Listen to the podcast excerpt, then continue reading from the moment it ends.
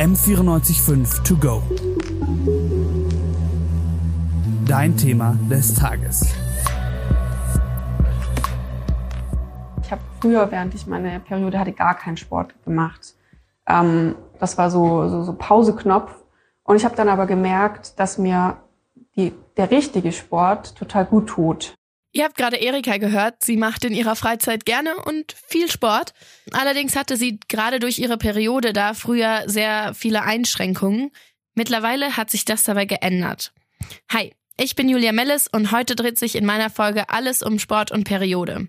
Kurz vorab, weder ich noch meine Interviewpartnerin sind Ärztinnen. Daher die Bitte, wenn äh, du Probleme mit deiner Menstruation hast oder dich nicht gut fühlst, dann wende dich bitte in jedem Fall an einen Arzt oder eine Ärztin.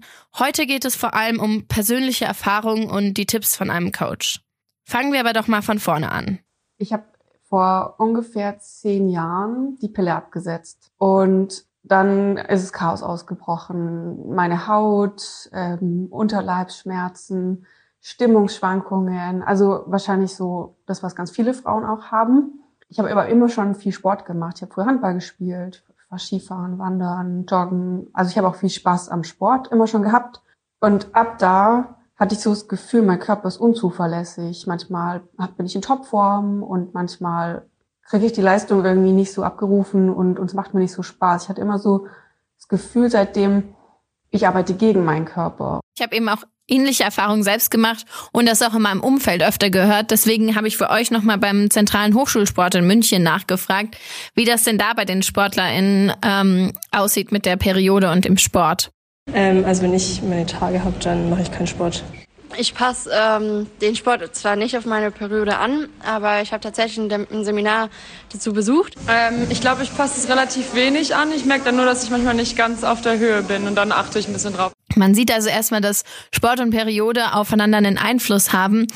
Ähm, Erika hat aber dann erzählt, dass sie erstmal versucht hat, auch während und um ihre Periode herum ihre Leistung gleich hoch zu halten. Ich habe dann so immer so gedacht, so eiserne Disziplin und irgendwie kämpfe ich so die Leistung doch irgendwie raus. Aber mir ging es ja nicht so richtig gut. Und das war so der Anlass für mich zu sagen, ich, ich will das nicht akzeptieren, dass, äh, dass es mir so geht. Und ähm, jetzt mache ich mich schlau. Ja, daraufhin habe ich mal mit Lea Feder gesprochen. Lea Feder ist angehende Ärztin, Sportlerin und Gründerin der Firmen Way to Win und Female Lifestyle. Und die haben als Fokus unter anderem einen gesünderen Lifestyle für Frauen. Und ja, sie hat mir dann eben erklärt, dass man den weiblichen oder den menstruierenden Körper in vier Fitnessphasen unterteilen kann. Und diese vier Fitnessphasen verlaufen analog zum Zyklus der Periode und lassen sich eigentlich ganz gut mit den vier Jahreszeiten vergleichen.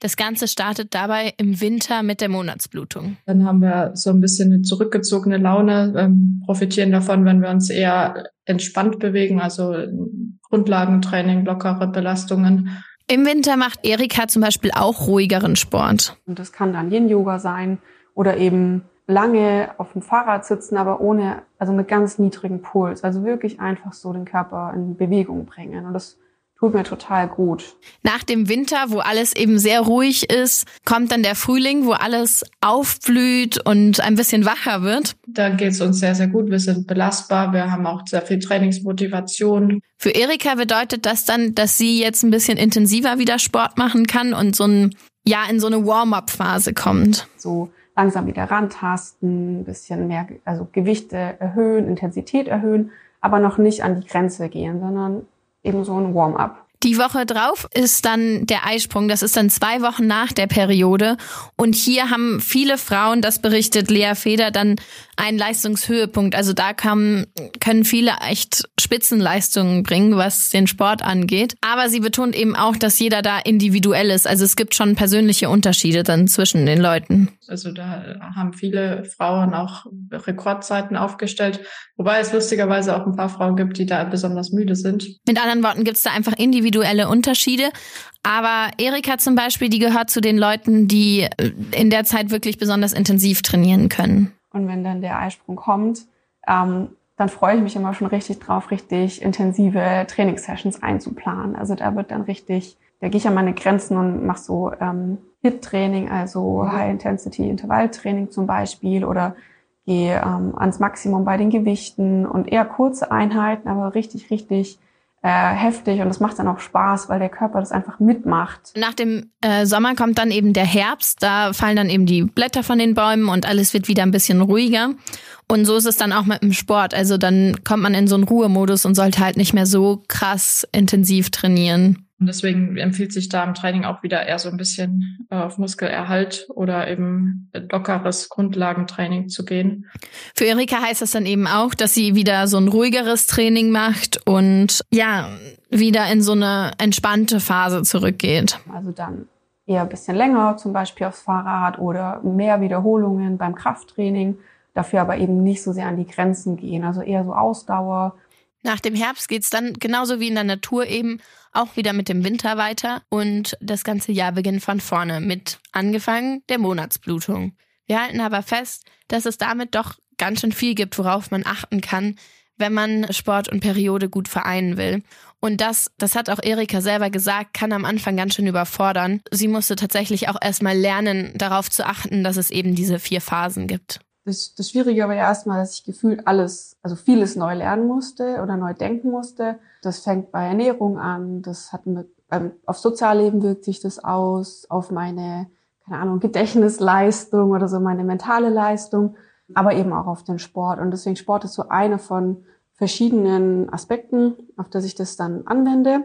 Und ich habe ganz, ganz, ganz klein angefangen. Und zwar in allen Bereichen. Ich habe mir ich habe nicht alles auf einmal geändert, sondern immer so ganz viele kleine Änderungen gemacht und, und neue Routinen entwickelt. Und beim Sport ist es vor allem dieser Leistungsgedanke, von dem ich mich verabschiedet habe, zu sagen, ähm, ich, ich müsste irgendwie jedes Mal immer ein bisschen mehr leisten können, weil ich trainiere ja regelmäßig und eigentlich müsste ich deswegen immer stärker werden und schneller laufen und habe dann irgendwann ein, ein anderes Selbstbild äh, entwickelt auf Basis des Zyklus mit sozusagen diesen vier Phasen. Erika hat mir dann gezeigt, dass sie am Anfang vor allem zwei Apps benutzt hat.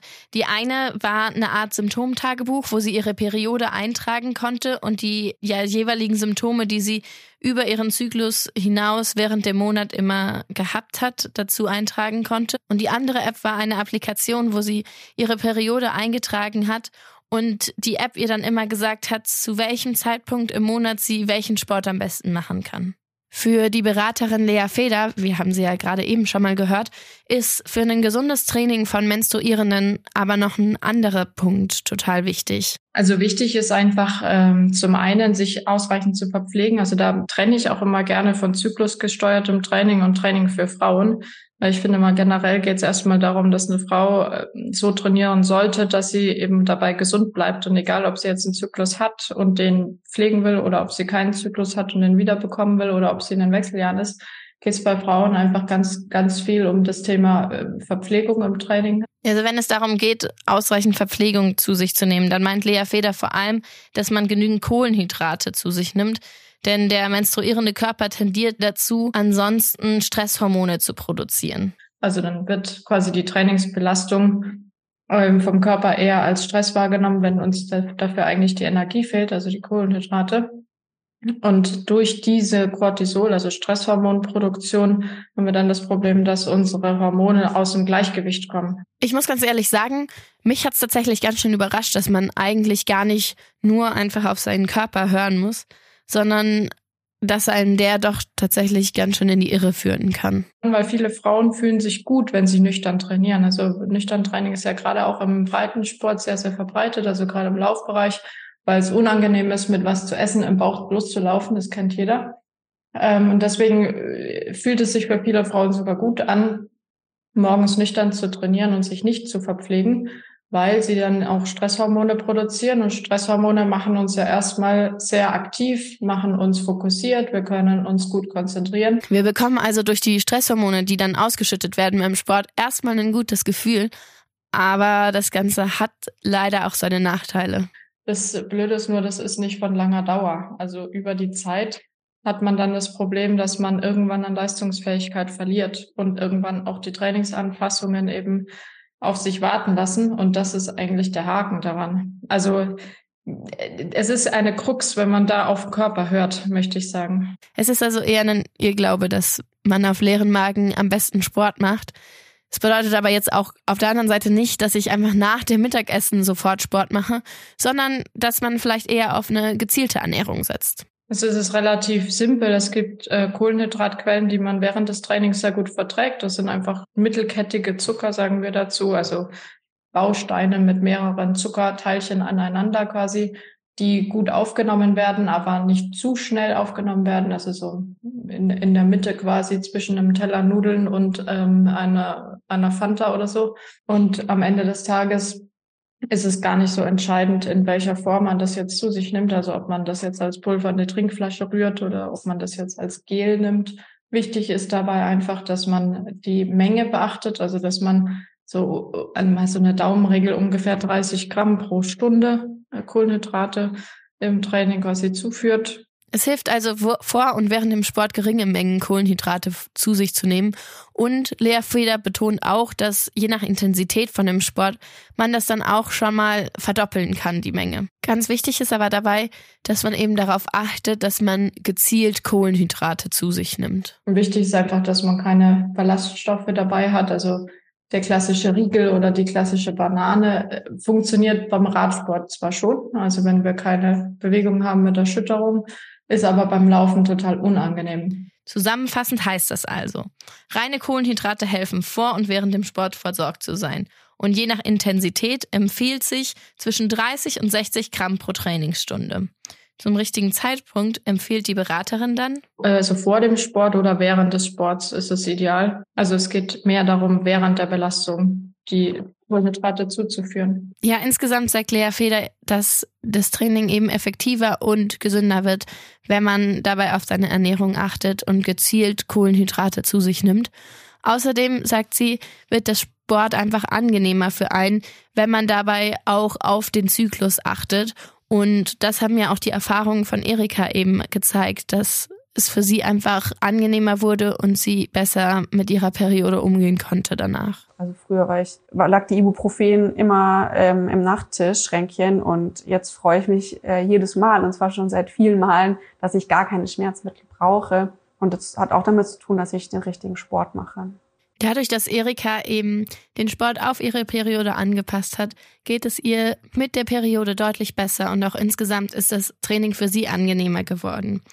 Ich persönlich habe mal auch versucht, den Sport auf meine Periode anzupassen und muss sagen, ganz ehrlich, es fällt mir gar nicht so leicht.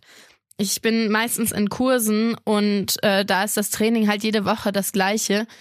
Allerdings muss ich sagen, es hilft mir schon allein zu wissen oder zu verstehen, warum ich in der einen Woche total gut mit den anderen mithalten kann und in der anderen Woche einfach irgendwie nicht so, so gut mitkomme.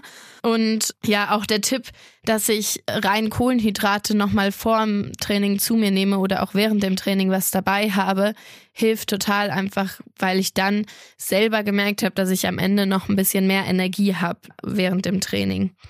Ja, damit sind wir jetzt am Ende der heutigen Folge. Wenn euch die Folge gefallen hat, lasst doch gerne mal eine Bewertung da und drückt die Glocke. Falls ihr das Thema nochmal aus der Leistungssportperspektive betrachten wollt, hört gerne in die Folge Das monatliche Radfahren von Inga Seifert. Ich bin Julia Mellis, vielen Dank fürs Zuhören. M945 to go.